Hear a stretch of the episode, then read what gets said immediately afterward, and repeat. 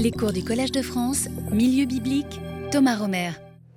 Voilà, bonjour et bienvenue à la suite de nos pérégrinations euh, à travers du désert. Aujourd'hui, nous arrivons à un texte qui est vraiment le texte central euh, du livre des Nombres.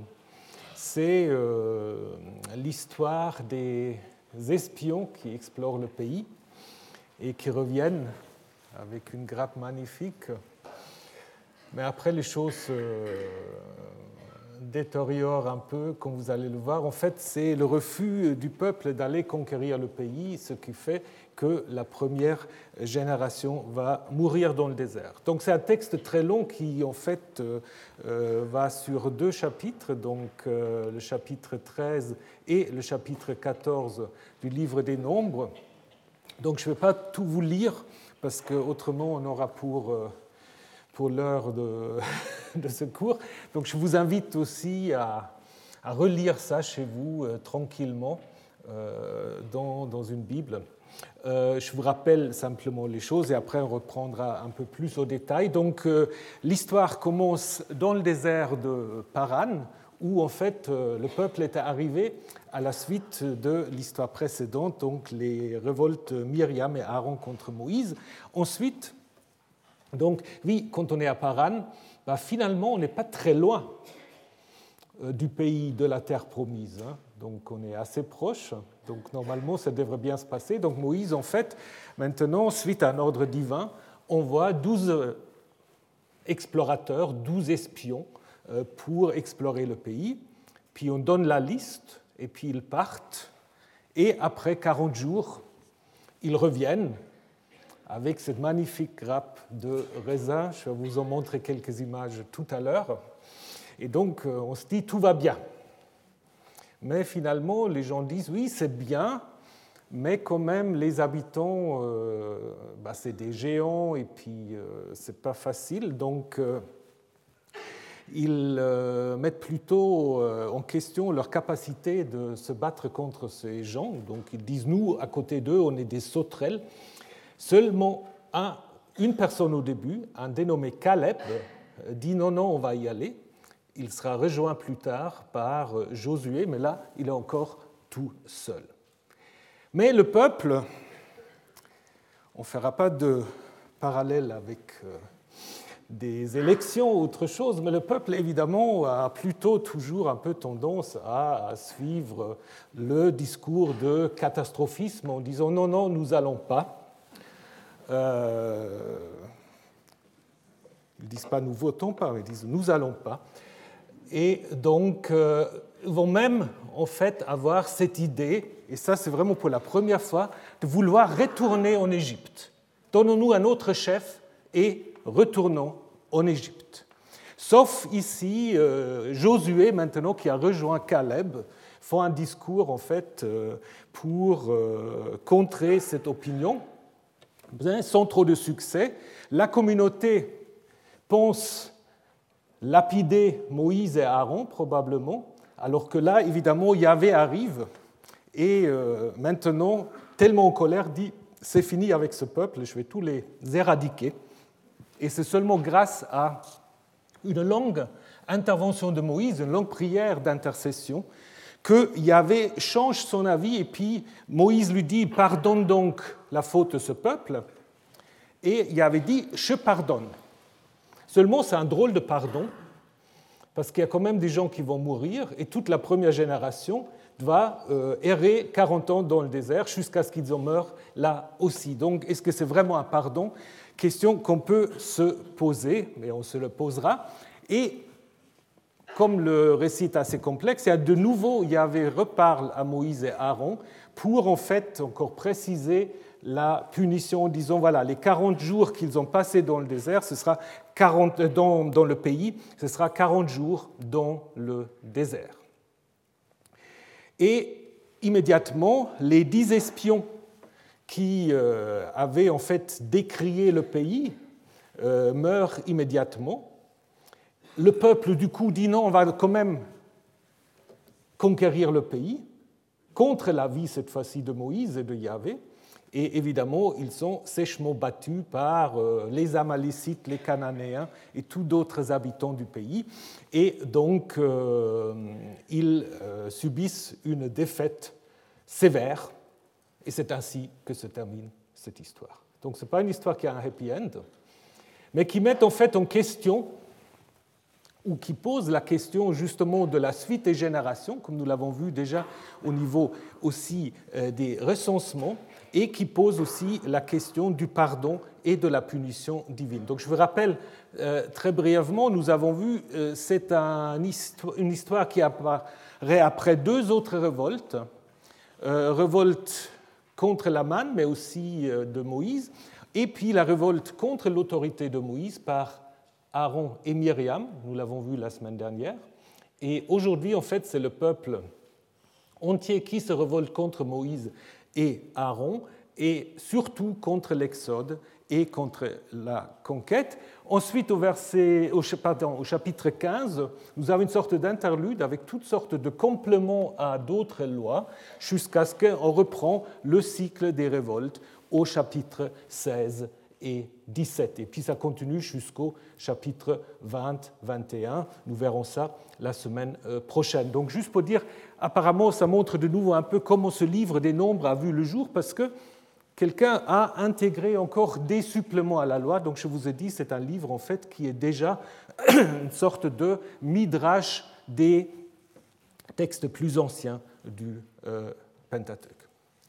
Alors c'est une structure assez complexe. On pourrait dire, en fait, euh, il y a un cadre qui est fait par deux expéditions.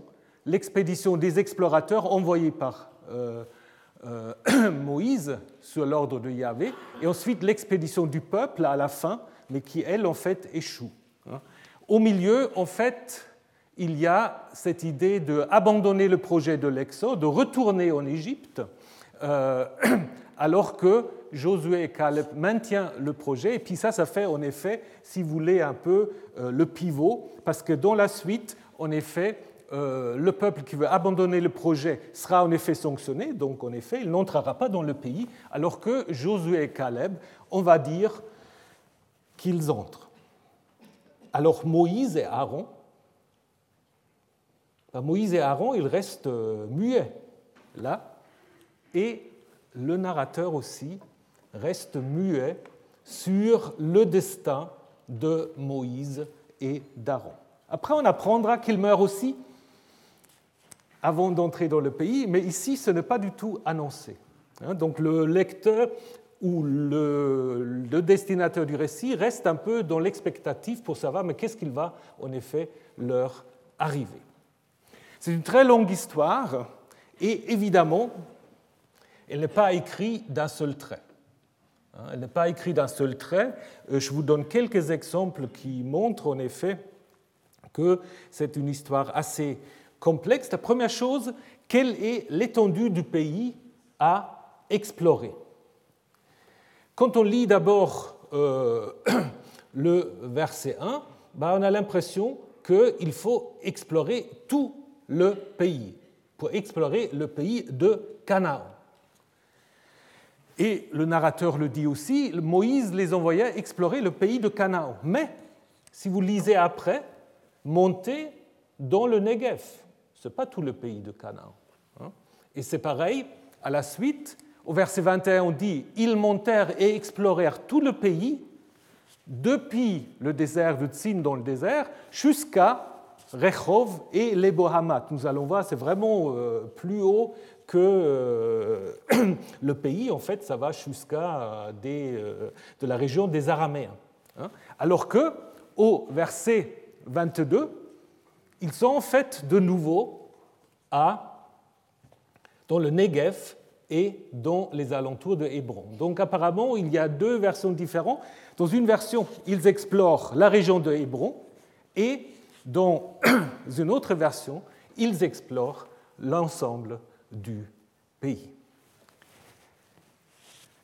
Ensuite, il y a l'histoire de Caleb, Josué Caleb, Josué, Josué, Caleb, il y a des versets où Caleb est tout seul. Hein, c'est Caleb qui semble être le seul à s'opposer euh, au peuple et qui du coup est en effet récompensé par Yahvé qui dit compte à mon serviteur Caleb. Là, on ne parle pas du tout de Josué. Et ensuite, on a des textes qui parlent de Caleb et Josué. Et on a l'impression que petit à petit, Josué se met devant Caleb parce qu'après, on a des versets Josué et Caleb.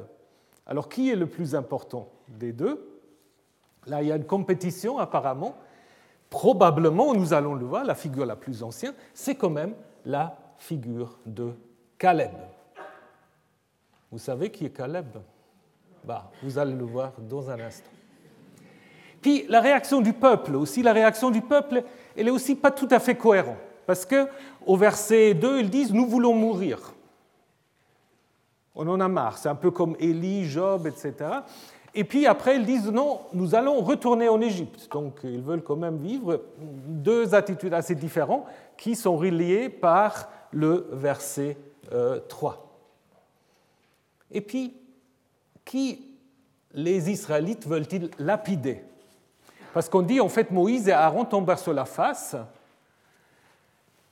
Et au verset 10, on a toute la communauté parler de les lapider. Mais si vous prenez le texte tel que nous l'avons actuellement, nous avons là un discours de Josué et de Caleb. Donc si on prend le texte tel que nous l'avons, logiquement, il voudrait lapider Josué et Caleb. Mais dans la suite du récit, c'est plus logique de lire en fait le verset 5 suivi du verset 10. Hein. Donc c'est-à-dire en fait, vous avez là une insertion qui interrompt le fil narratif. De même, euh, tous ces textes qui euh, mettent en place la protestation du peuple contre Moïse et Aaron, ça commence avec le verset 2, ça continue avec le verset 5, le verset 10, pour les lapider, bah, curieusement, lorsque Yahvé apparu sur la tente, il parle seulement à Moïse. Par contre, si vous prenez le verset 26, Yahvé parla à Moïse et à Aaron. Et dans les deux cas, vous avez une question un peu comparable jusqu'à quand? C'est-à-dire, j'en ai marre, jusqu'à quand hein? Donc là aussi, vous pouvez très bien lire le verset 10 et continuer avec le verset 26. Hein? C'est-à-dire, vous avez là deux euh, discours divins parallèles. Dans le premier discours, Moïse intercède. Dans le deuxième discours, Yahvé, euh, en fait, indique sa sanction sans qu'il y ait intercession de Moïse. Et puis, dernière chose qu'on peut encore remarquer, qu'à partir du verset 39, donc cette histoire de la conquête qui ne réussit pas, ni Caleb, ni Josué, ni Aaron apparaissent, c'est seulement Moïse face au peuple. Donc là aussi, on peut se poser la question s'il n'y a pas quand même là une tradition antérieure où il y a seulement Moïse et le peuple. Donc, vous voyez, c'est complexe et compliqué. On peut dire qu'il y a grosso modo deux versions différentes. Une version qui utilise le vocabulaire sacerdotal, qui parle de Eda, de la communauté, hein, qui parle de Béné Israël, des fils d'Israël, du kavod Adonai, de la gloire de Yahvé. C'est tout un vocabulaire qu'on peut assez facilement, en effet, mettre euh, sous, euh, sous, le compte d'un milieu qui est le milieu des prêtres, et un autre récit qu'on a souvent appelé le récit yaviste ou éloïste, mais puisque ces documents, à mon avis, n'existent pas, il vaudrait mieux parler d'une version non paix, non sacerdotale, donc évidemment, c'est n'est pas très précis, mais pour le moment, euh, c'est juste pour distinguer en fait les deux versions. Après, mais là, je vous laisse aussi vous faire votre opinion. Les deux versions, est-ce que c'était deux versions parallèles, indépendantes, du même récit? Ou est-ce qu'il y avait une version plus ancienne que l'autre a en effet complétée? Ça, c'est une question qui n'est pas facile à, euh, à décider. Là, si on avait beaucoup de temps, je vous lirais tout ça, mais n'ayez crainte. Euh, là, vous avez la version sacerdotale. Ça se lit assez bien comme un récit indépendant, mais il manque évidemment euh, la fin d'une certaine manière, donc euh, difficile de savoir si c'était vraiment un récit indépendant. Dans cette, euh, dans cette version-là, il n'y a pas d'intercession de Moïse. Yahvé est souverain. Hein, il sait de toute façon ce qu'il va faire et il n'a pas besoin de l'intercession de Moïse. Contrairement à la version non sacerdotale, où en effet, euh, sans changement, disons sans l'intercession de Moïse, Yahvé ne changerait pas d'avis. Donc là, en effet, euh, c'est une longue prière d'intercession qui est au centre. Et alors, pour compliquer encore les choses, pour compliquer encore les choses, ben, il faut vous signaler que ce récit a un parallèle dans le livre du Deutéronome. Chapitre 1, Moïse raconte encore une fois la même histoire, pas tout à fait la même histoire. C'est la première personne, hein, euh, qui est aussi une histoire compliquée avec des ajouts, etc.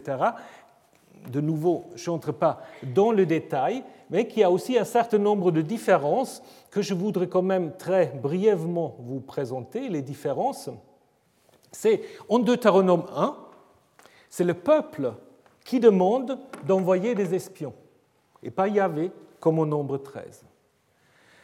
Ensuite, en Deutéronome 1, le peuple refuse de monter sans que les espions aient décrié le pays. Est-ce que c'est sous-entendu ou est-ce que ce trait n'existe pas encore? Caleb et Josué sont mentionnés tous les deux, mais ils ne sont pas ensemble. En Deutéronome 1, Josué n'est pas, euh, pas un espion, n'est pas un explorateur. Il est le successeur de Moïse. Caleb est seul représentant là des explorateurs. Et grande différence, très grande différence, c'est en Deutéronome 1, Yahvé annonce à Moïse immédiatement qu'il n'entre pas dans le pays. Ce qui n'est pas du tout dit en nombre 13, 14. Dans Deutéronome 1, 37, Moïse dit aussi Contre moi, Yahvé s'est mis en colère à cause de vous, et il m'a dit Tu n'entreras pas dans le pays. Et puis l'ordre de se tourner à la fin vers la mer de Jean, en direction de l'Égypte, est beaucoup plus logique dans le contexte de Deutéronome 1, parce que cet ordre est exécuté immédiatement, contrairement à ce qui se passe dans le livre des Nombres.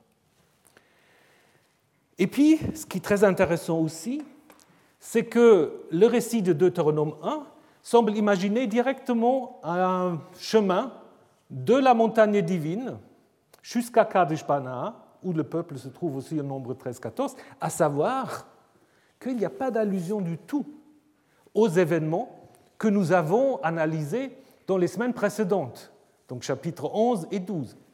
L'auteur de Deutéronome 1 ne semble pas les connaître. Conclusion, nombre 13-14 est probablement le noyau de tous ces récits de révolte, le récit le plus ancien, à partir duquel s'est construit les autres récits et qui est même à l'origine, me semble-t-il, du livre des nombres. Le livre des nombres a commencé à grandir à partir de ce récit-là qu'on a d'abord mis pour faire le lien entre le Lévitique et le Deutéronome. Donc, à mon avis, on ne peut pas dire que Deutéronome 1 se fonde ou résume Nombre 13-14, comme on le dit très souvent. C'est plutôt le contraire. Hein. C'est un état antérieur, bien que les deux ont peut-être, en effet, une tradition orale euh, qu'ils utilisent tous les deux. Et au niveau des traditions, c'est qui est clair, il y a deux thèmes ou deux sujets importants. C'est l'idée de la conquête et la figure, la figure de Caleb. Parce que ça, ça me semble difficile de l'inventer après coup. Alors, très brièvement, les explorateurs. Ça, c'est un thème, en effet, qu'on trouve à plusieurs endroits dans les récits bibliques. Avant la conquête de Jéricho, il y a les explorateurs qui vont chez Rahab, avant qu'on euh, conquiert la ville de Haï, et ainsi de suite. Dans ces textes-là, on a deux racines, ragal, donc les pieds, euh, parcourir, mais aussi déjà prendre possession en parcourant, et rapar, découvrir, euh, d'une manière un peu violente, qui sont en fait des termes militaires. Ces termes militaires font défaut au nombre 13-14. On parle simplement de regarder le pays en nombre 13-14 dans la version non sacerdotale, et dans la version sacerdotale, on utilise la racine tour, regarder aussi, examiner, sans connotation militaire. Donc est-ce qu'on voulait démilitariser déjà la chose? Euh, C'est possible, mais c'est probablement donc un récit plus récent que ces récits précédents dont je vous ai parlé. La figure de Caleb. Donc, euh, vous avez dit, vous ne connaissez pas Caleb. Alors, vous connaissez l'étymologie. C'est Kleps, c'est Caleb, le chien. Hein? Caleb, c'est le chien. Alors, le chien, bah, comme aujourd'hui, il peut avoir une connotation négative et positive. Hein. mais il y a en effet des noms propres qui montrent que euh, le mot Caleb euh, associe la fidélité. Donc il y a des noms propres comme Kalbi Marduk, le chien de Marduk, ce qui veut dire serviteur fidèle de Marduk, ou Kalbi euh, serviteur fidèle de Sin. À Ougarit, il y a même un chien euh, des dieux qui est apparemment le dieu lunaire, mais ce n'est pas tout à fait clair. Donc Caleb est apparemment la forme abrégée d'un nom théophore. Caleb quelque chose. Peut-être là, comme Moïse, on a laissé de côté le nom théophore, on va le voir. Euh, il apparaît dans un certain nombre des textes de la Bible hébraïque, donc c'est aussi un sujet très intéressant pour ceux qui cherchent toujours des sujets de travail de thèse. Il y a peu de choses très convaincantes sur la figure de Caleb. Donc euh, voilà, si vous voulez occuper votre été, faites-moi une thèse sur Caleb. Alors, ce qu'on peut dire, qu'il apparaît très souvent en lien avec la région de Hébron. Hein. Euh, il est lié apparemment à Hébron, comme dans ce texte Josué 14, où il explique en fait, c'est un discours de Caleb, où il explique en fait pourquoi il a reçu ce territoire-là. Hein. Et là, on lui donne un âge, il dit il a 84 ans, hein. Donc il a apparemment une génération au-dessus de Moïse, puisque Moïse, ça, dans un colloque, on va en parler, meurt à 120 ans, hein, et puis là, il a 80, donc euh, voilà, un peu décalé. Et c'est pourquoi Caleb, fils de Yefouné, le Kénizite, a eu Hébron comme patrimoine. Alors, il est appelé Kénizite. Qu'est-ce que c'est un Kénizite? Ça, c'est très intéressant également, puisque en Genèse 36, dans la généalogie d'Ésaü, Kenaz est donc le petit-fils d'Ésaü. Donc il fait partie des Édomites. Et donc, on peut imaginer que Caleb, à l'origine, c'est en effet l'ancêtre d'un clan édomite. Après, on a l'impression qu'on veut un peu judaïser Caleb. Déjà au nombre 13-14, il est tout à coup le représentant de la tribu de Juda. Dans le chronique, euh, on le présente ensemble avec Kenaz comme euh, faisant partie de la descendance de Juda. Et puis, dans, un autre, dans une autre généalogie aussi très compliquée, tout ça, euh, il est en fait le petit-fils de Juda, euh, mais son père est Hetzron et non plus Yefouné. Donc c'est également assez complexe. Et on apprend aussi qu'il a une fille qui s'appelle Aksa. Et ensuite, il est le grand-père d'un dénommé Bézalel. Et ce Bézalel, on le trouve lors de la construction du sanctuaire comme un des artisans du sanctuaire, ce qui pose évidemment un problème chronologique parce que ce sanctuaire s'est construit avant. Donc c'est difficile euh, si Caleb est le grand-père ou alors il faut dire c'est une autre figure. Les euh, personnes intéressées par le rôle des femmes dans la Bible pourraient s'intéresser à la fille de Caleb, hein, qui apparaît deux fois et qui réclame à son père en fait euh, des possessions de terre et aussi euh, de l'eau, le père le fait, lui donne en fait des possessions. Et donc, euh, on est un tout petit peu dans la même idée de ce que nous allons voir la semaine prochaine, à savoir que les femmes peuvent posséder des terres. Hein. Les femmes peuvent posséder des terres et ce qui montre peut-être, en effet, avec des sources d'eau en plus, hein, ce qui montre peut-être un certain changement du statut des femmes.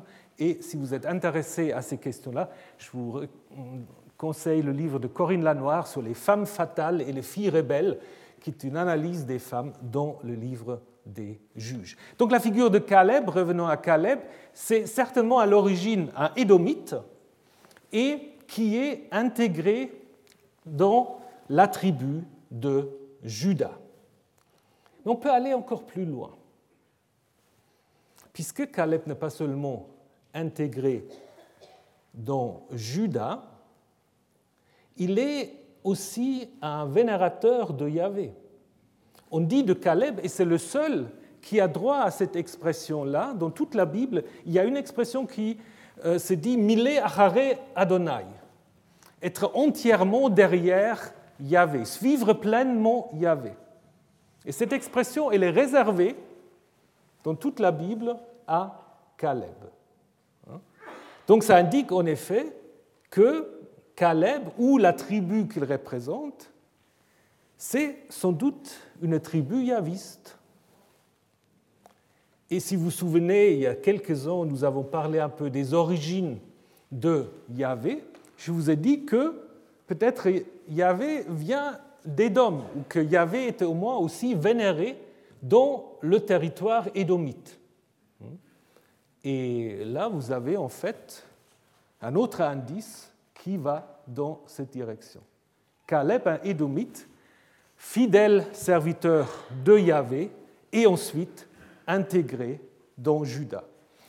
Dans le contexte socio-historique, on peut imaginer ça de la manière suivante, c'est que probablement à l'époque perse, la région autour de Hébron était sans doute peuplée à la fois par des Judéens et par des Édomites. Et en fait, ce qui reflète le texte, c'est un peu cette ouverture en se disant, mais en fait les Édomites, c'est un peu comme nous. Ils vénèrent le même Dieu, hein. on peut s'entendre, on parle le même dialecte. Hein. et donc, via Caleb, en fait, on fait ici une sorte d'alliance d'un groupe judéo-édomite habitant sans doute la région autour de Hébron. C'est pour cela, en fait, Caleb est si important dans ces textes-là. C'est une manière, en fait, de gérer les rapports avec les Édomites d'une manière beaucoup plus ouverte que dans certains textes prophétiques où on condamne les Édomites, où ils sont considérés comme étant les grands ennemis. Là, au contraire, hein, c'est en fait quelqu'un qui va être intégré même dans Judas. Donc, on peut dire que grosso modo, à l'origine de ces traditions, nous avons une tradition sur la conquête, peut-être une tradition sur la conquête de Caleb, qui explique comment Caleb s'est emparé de Hébron, qui est intégré ensuite dans Juda, qui ensuite, en fait, euh, sert d'un récit de base qui raconte de manière négative maintenant pourquoi, contrairement à Caleb, l'ensemble du peuple n'a pas pris le pays. Ce récit euh, est repris d'abord oralement et repris ensuite par écrit en Deutéronome 1, et ensuite en nombre 13-14, dans une version non sacerdotale, ensuite suivie d'une version sacerdotale, et finalement des révisions euh, jusqu'à la fin donc, de la complétion du euh, Pentateuque. Plutôt Caleb dans une perspective de l'Hexateuque, parce qu'on va parler de lui beaucoup aussi dans le livre de Josué. Voilà, maintenant reprenons quelques détails de ce texte. Donc, en fait, le point de départ, c'est le désert de Paran. Comme je vous ai dit, en fait, on n'est pas très loin du pays. Donc, s'ils étaient entrés, ben, voilà, ils n'auraient pas dû errer 40 ans dans le désert. Euh, là, on parle simplement du désert de Paran. Plus tard, on va préciser que ça se passe autour euh, d'une oasis du nom de Kadesh, euh, là en fait où commence le récit en Deutéronome 1. Nous avons là tout un vocabulaire sacerdotal, donc ça veut dire que le début du, chapitre 13 est certainement l'œuvre des hein, d'un groupe sacerdotal. Après, nous avons une liste euh, des espions selon les tribus, donc un espion par tribu. Bon, ça c'est encore un truc compliqué parce que quand on regarde comment les tribus sont énumérées ici, bah, il n'y a aucun autre euh, texte sur les tribus dans la Bible qui suit cet ordre-là. Hein, c'est très curieux. Bon, là aussi, il y a beaucoup encore à faire. Donc, les couleurs, je les ai mis selon les femmes de, de, Jacob. Alors, si vous enleviez ici Ephraim et Benjamin, on aurait d'abord une liste assez cohérente, c'est-à-dire ça aurait commencé en fait avec les euh, femmes, donc avec, euh, pardon, avec Léa, avec la première femme de euh, Jacob. Alors pourquoi est-ce qu'il y a eu cette confusion? Peut-être une explication. Si vous regardez encore une fois cette liste, vous voyez qu'on a ici Joseph, mais Joseph simplement comme le père d'un dénommé Yigal, qui est le représentant de Issachar. Yigal, fils de Joseph. Et là, c'est peut-être aussi deux heures et demie l'après-midi, un rédacteur un peu fatigué a dit Ah, Joseph Donc, Joseph qui est le père de Éphraïm et Manassé.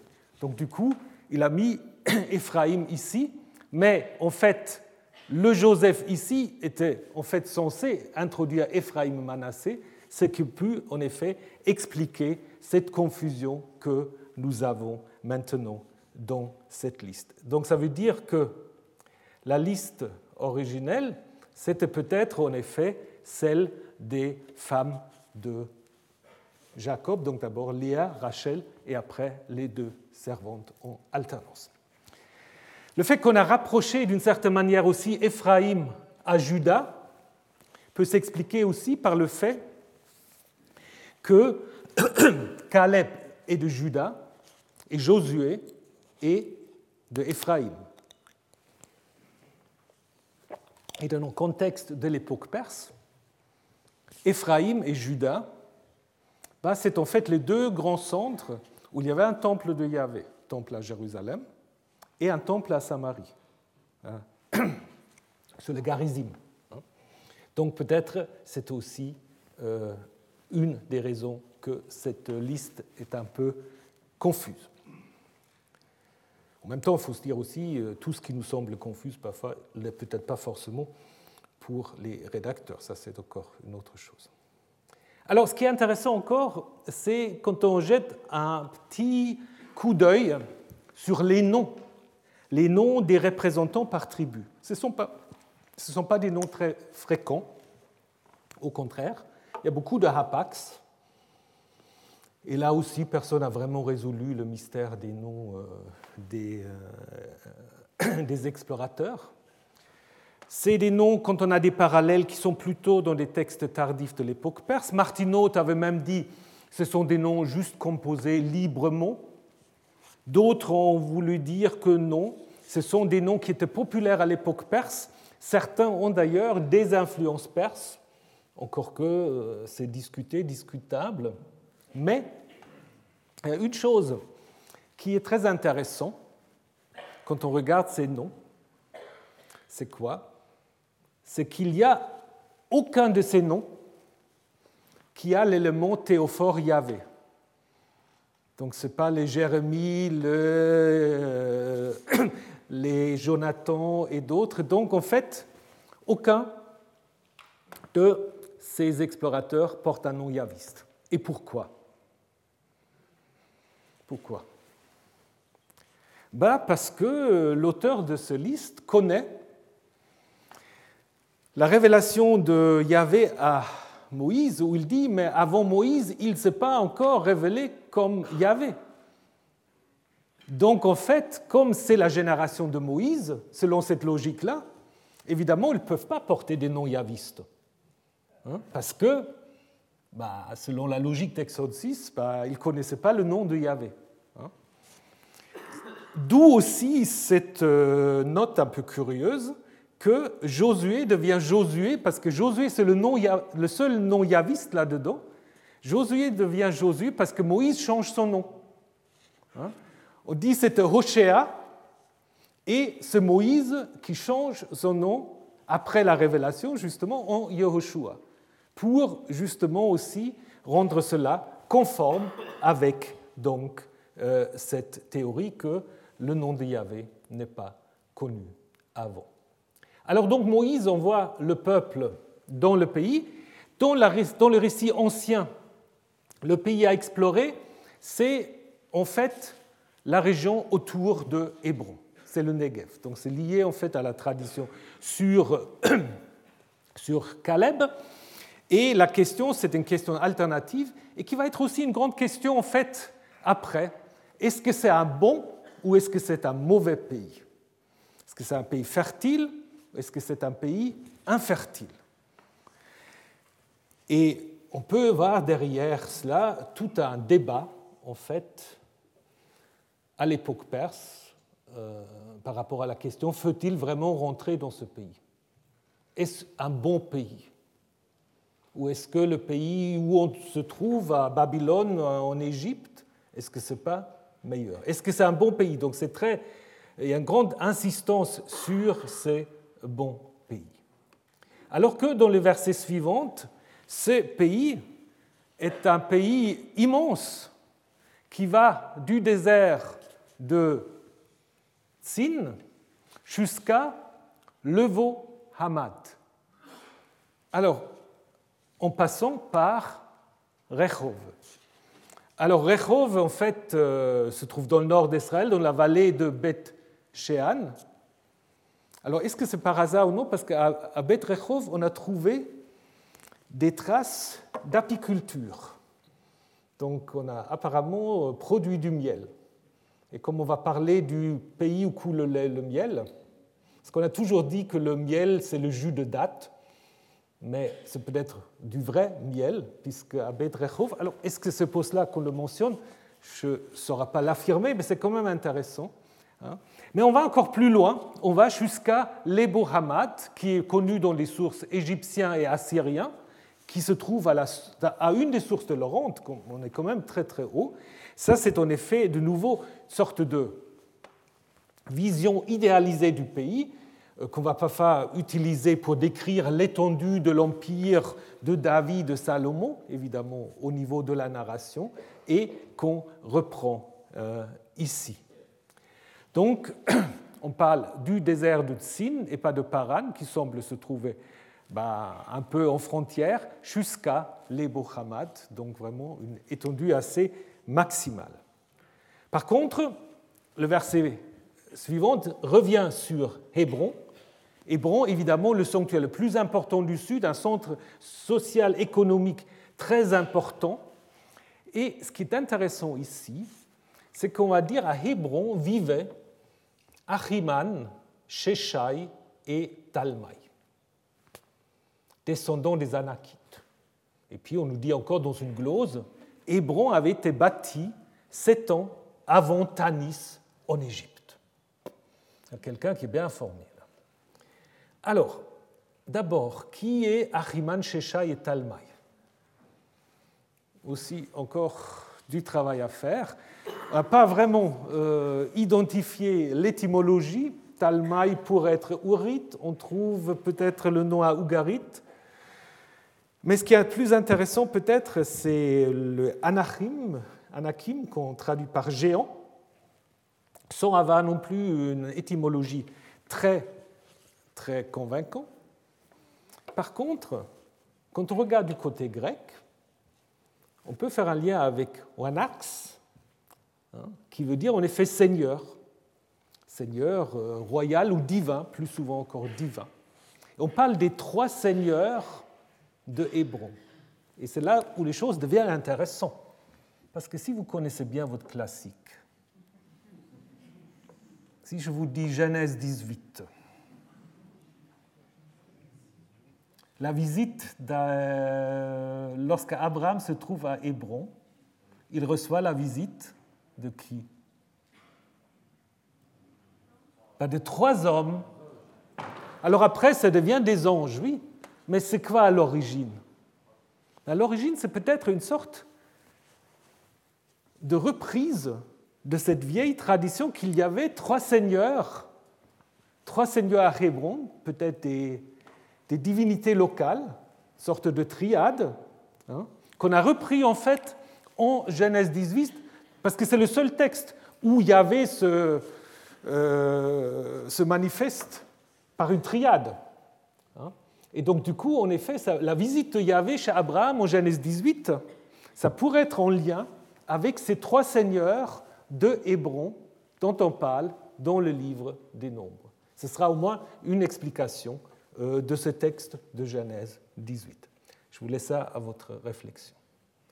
Alors, ensuite, on fait le lien entre Hébron et Tanis Tzoan dans la Bible, qui fut un centre religieux et politique durant tout le premier millénaire, jusqu'à l'époque des, Grecs, hein, jusqu'au Lagide.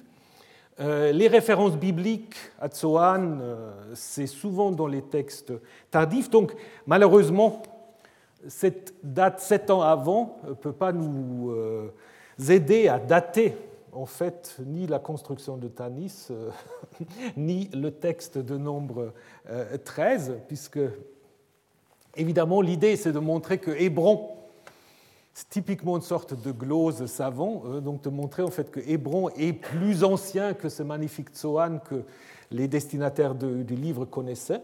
Hein. Peut-être aussi en lien avec les sept ans que David a régné à Hébron. Donc selon la tradition biblique, avant que David s'installe à Jérusalem, il est roi sept ans en fait à Hébron. Et puis ils reviennent donc de la vallée d'Eshkol. La vallée d'Eshkol, en fait, euh, n'apparaît que dans la, dans la Bible que dans l'histoire des espions. Et on l'a identifié, donc ce qu'on vous montre aujourd'hui si vous faites un, tour en Israël, ben, c'est une identification dans le nord de Hébron, euh, donc à proximité euh, de Mamré, ce qui n'est pas impossible. Il faut aussi se poser la question si c'est vraiment un endroit précis ou si euh, le nom n'est pas un nom simplement symbolique. Hein, ça, on peut se poser la question. Eshkol, on l'a encore en Genèse 14 comme un personnage, frère de Mamré, qui est là aussi personnifié, hein, et des alliés de Abraham. Euh, l'auteur, en fait, évidemment, euh, de Nombre 13, a besoin du Wadi Eshkol à cause de, euh, la grande grappe de raisin que les, explorateurs prennent avec eux et qui est utilisée jusqu'à aujourd'hui par l'Office du tourisme israélien comme en fait leur, euh, leur logo. Hein. Donc euh, voilà, donc face à une longue histoire. Et puis j'ai vu, vu moi-même que les vignerons germaniques en Allemagne, en Autriche, ont une fête qui s'appelle la grappe de Caleb. Donc en fait, au moment de la récolte, il y a des gens qui en fait se promènent avec une immense grappe, évidemment construite, hein, et qu'ils appellent en effet la grappe de Caleb, même dans les armoires d'une ville euh, en Autriche. Bien. Alors, le retour la description du pays, les 40 jours, évidemment, sont là pour préparer les 40 ans dans le désert. Là, maintenant, on apprend que euh, le peuple se trouve plus précisément à Kadesh, euh, Kadesh Parnea, parfois pour le distinguer d'un autre Kadesh plus dans le nord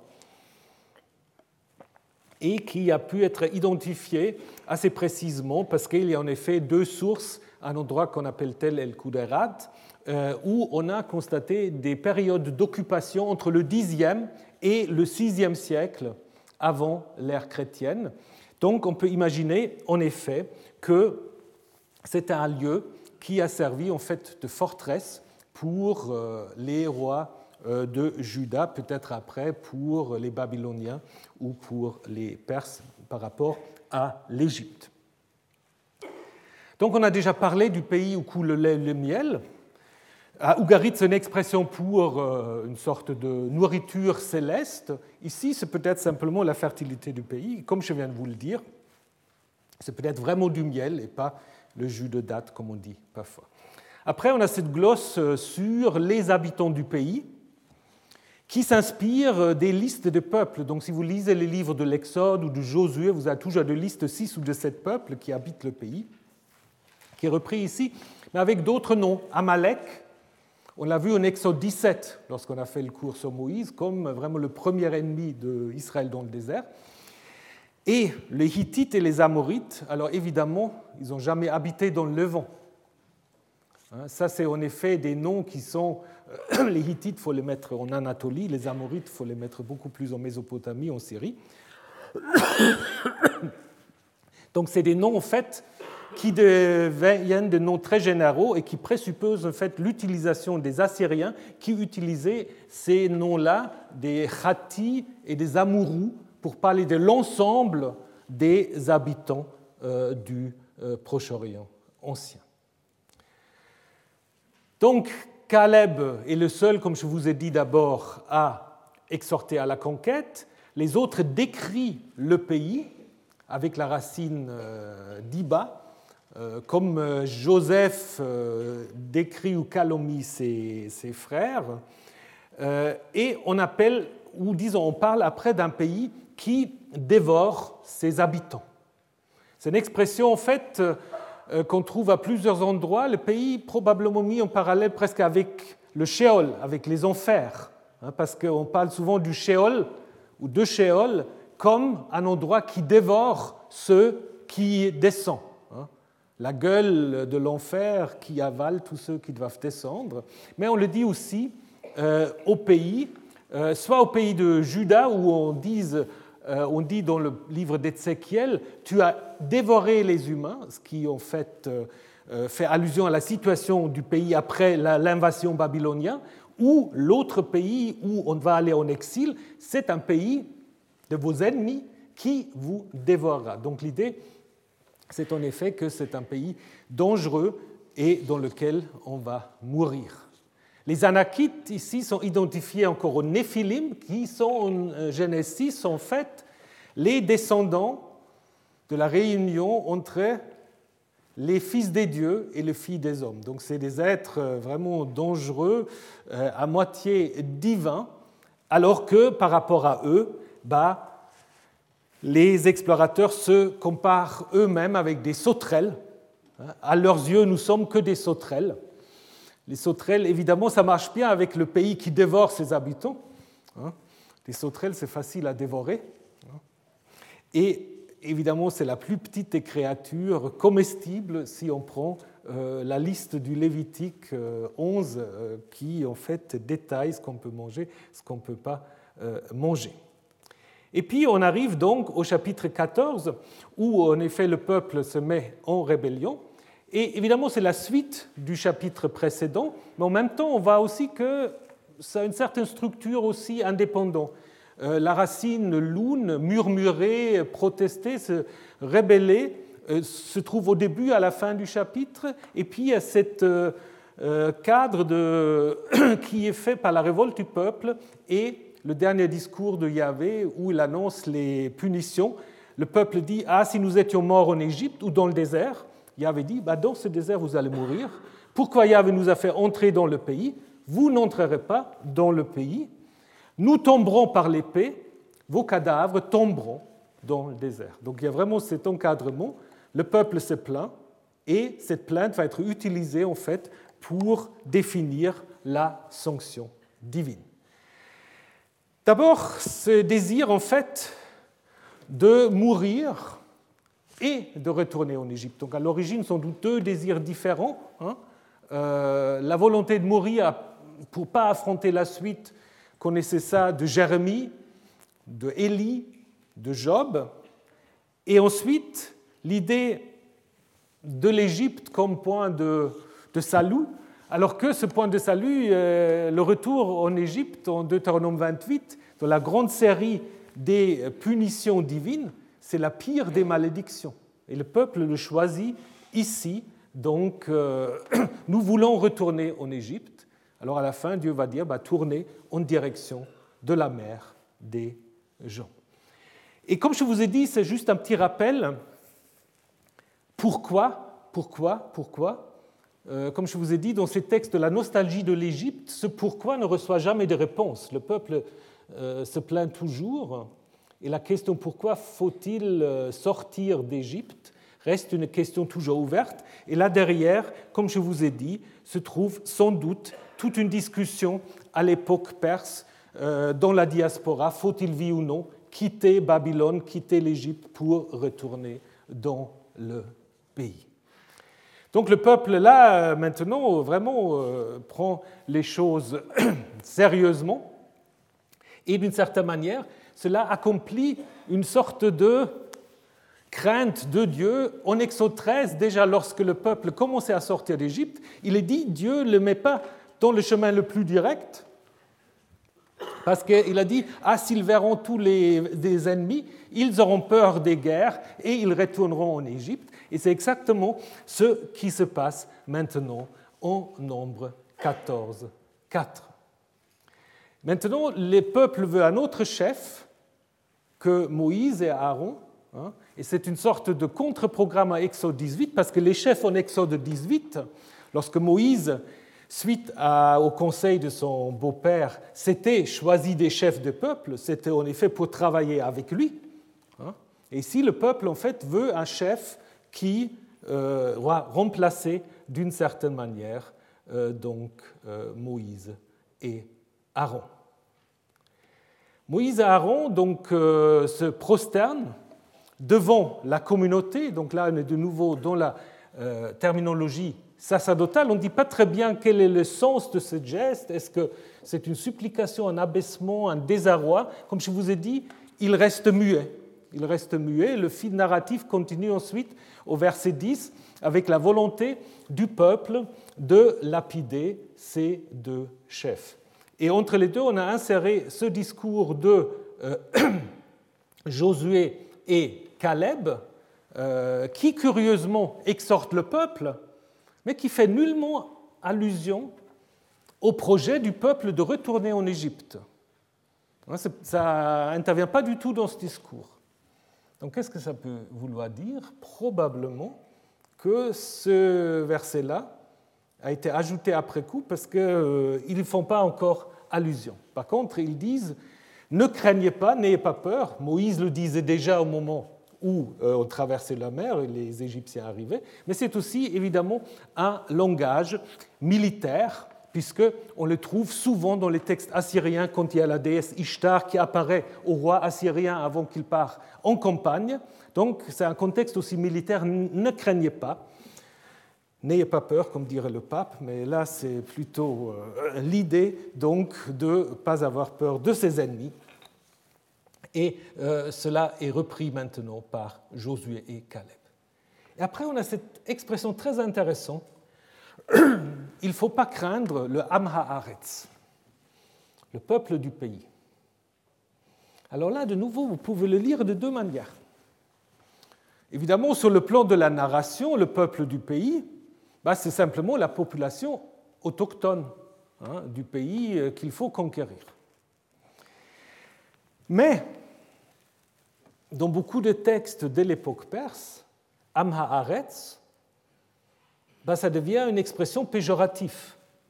Une, une, expression péjorative pour la population qui n'a pas été exilée, qui restait dans le pays et euh, à laquelle on reproche en fait de s'être mélangée avec euh, d'autres peuples, etc. Et donc si on le lit à ce niveau-là, bah, on peut aussi le lire en fait comme une sorte de conflit entre les exilés qui reviennent et la population autochtone euh, qui euh, va ce retour, euh, disons, avec un certain scepticisme, au moins. Hein. Donc, il y a là sans doute des conflits entre populations de la diaspora et ceux restés dans le pays. Et cette double lecture continue avec l'idée que leur ombre ne leur sera d'aucun secours. L'ombre, l'ombre, c'est en fait celle utilisée souvent pour exprimer la protection d'un roi ou d'un dieu. Hein, comme vous l'avez ici en lamentation, où c'est le Messie qui est l'ombre. Donc là, vous pouvez de nouveau le lire à deux niveaux. Au niveau de la narration, leur ombre, c'est-à-dire leur Dieu à eux, ne seront d'aucun secours pour eux. Hein.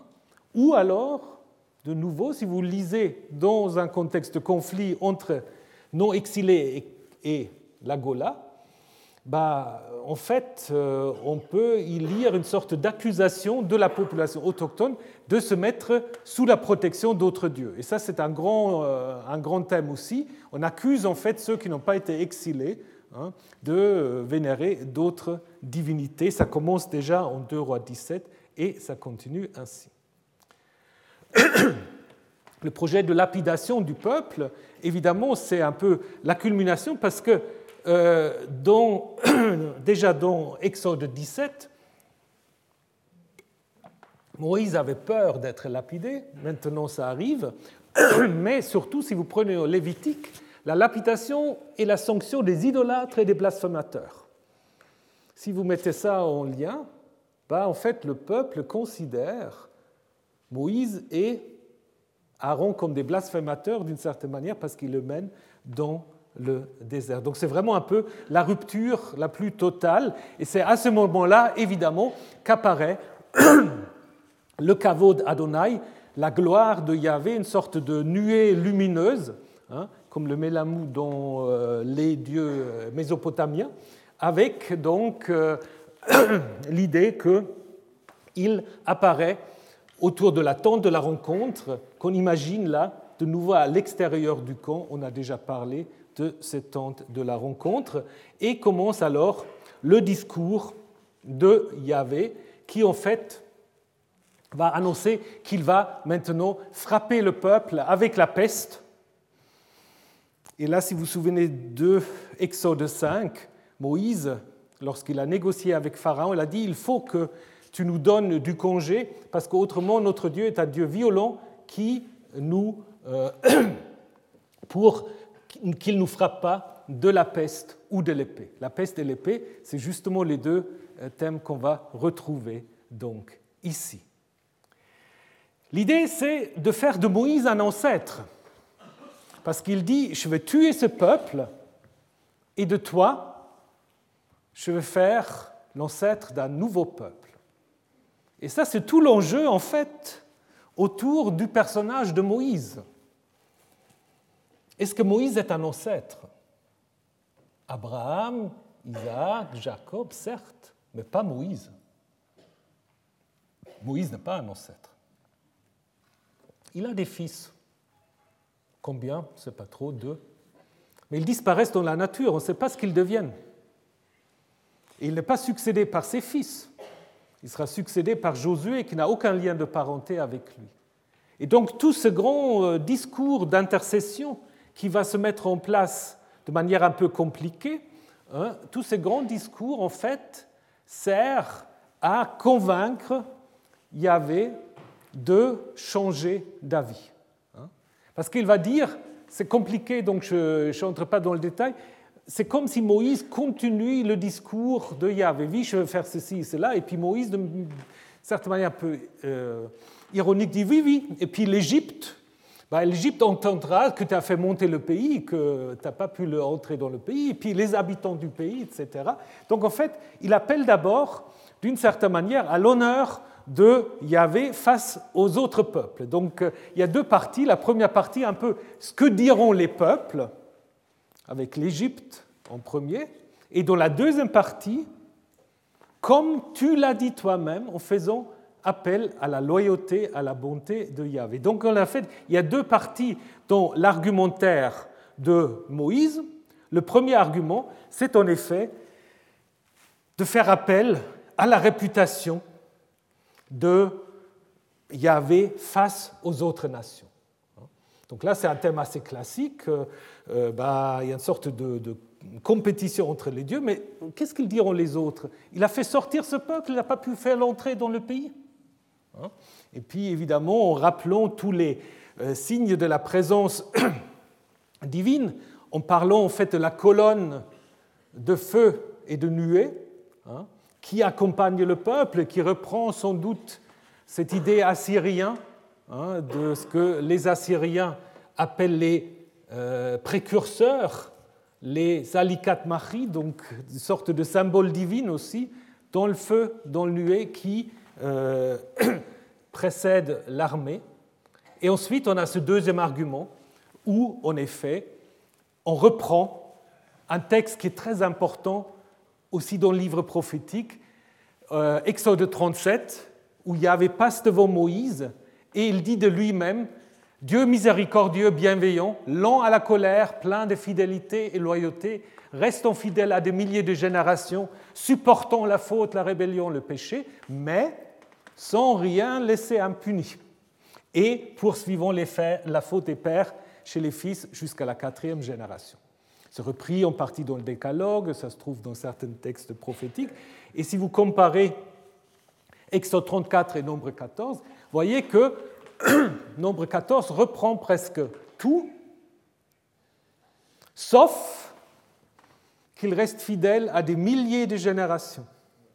Ça, ça ne va pas très bien ici, hein, puisque la première génération déjà va en effet euh, faire euh, l'expérience de la sanction.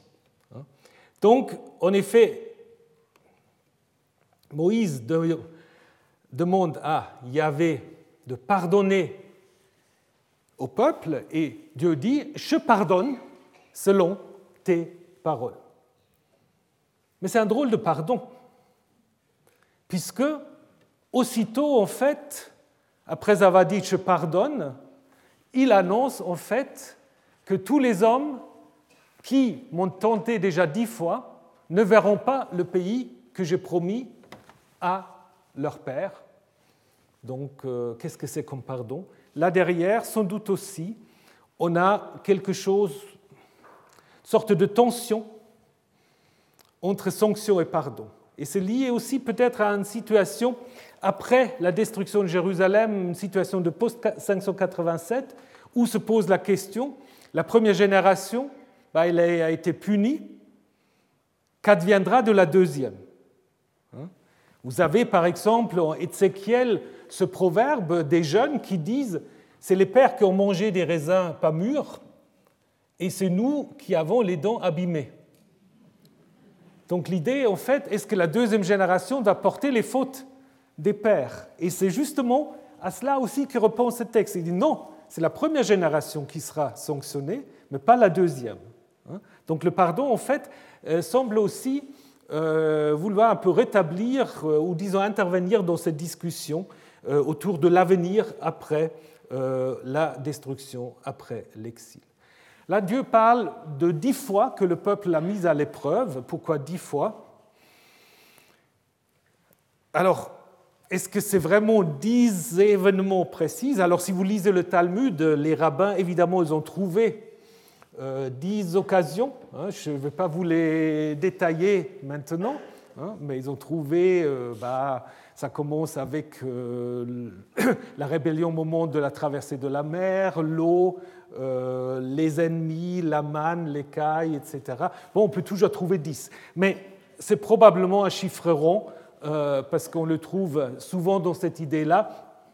Votre père a essayé de me tromper, dit Jacob à ses femmes, et il a changé dix fois mon salaire. Alors ça ne correspond pas à ce qui est raconté. Idem, euh, voilà dix fois, dit Job à ses amis, que vous m'insultez. Ce n'est pas non plus vraiment dix fois, donc c'est plutôt un chiffre rond qui est utilisé ici. Hein. Et peut-être aussi une allusion, évidemment, aux espions. Ensuite, Caleb est donc euh, exclu. Le peuple doit retourner vers le Yamsouf, vers la mer des gens. Alors on dit parfois c'est le golfe d'Aqaba, peut-être, mais l'idée c'est quand même un peu de euh, revenir sur cette euh, idée que le peuple voulait retourner en Égypte, alors il va retourner. Et puis, malgré donc euh, cette sanction, il y a possibilité donc pour la deuxième génération d'entrer dans le pays, alors que la première, en réponse à, aux 40 ans, va demeurer 40 ans dans le désert. Et le peuple qui avait peur que ces cadavres vont tomber dans le désert, oui, en effet, ce sera le fait. Donc, Caleb et, Joseph, pardon, Caleb et Josué sont mentionnés ici, ensemble.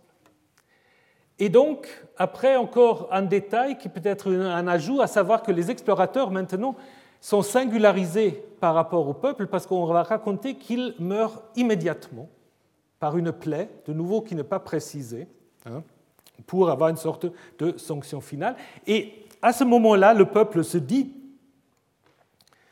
nous allons maintenant quand même conquérir. Moïse dit, c'est plus du tout la peine. Et donc c'est une sorte d'anti-guerre de Yahvé. Donc là, le peuple, de sa propre initiative, veut monter. Et évidemment, ça va très mal se passer.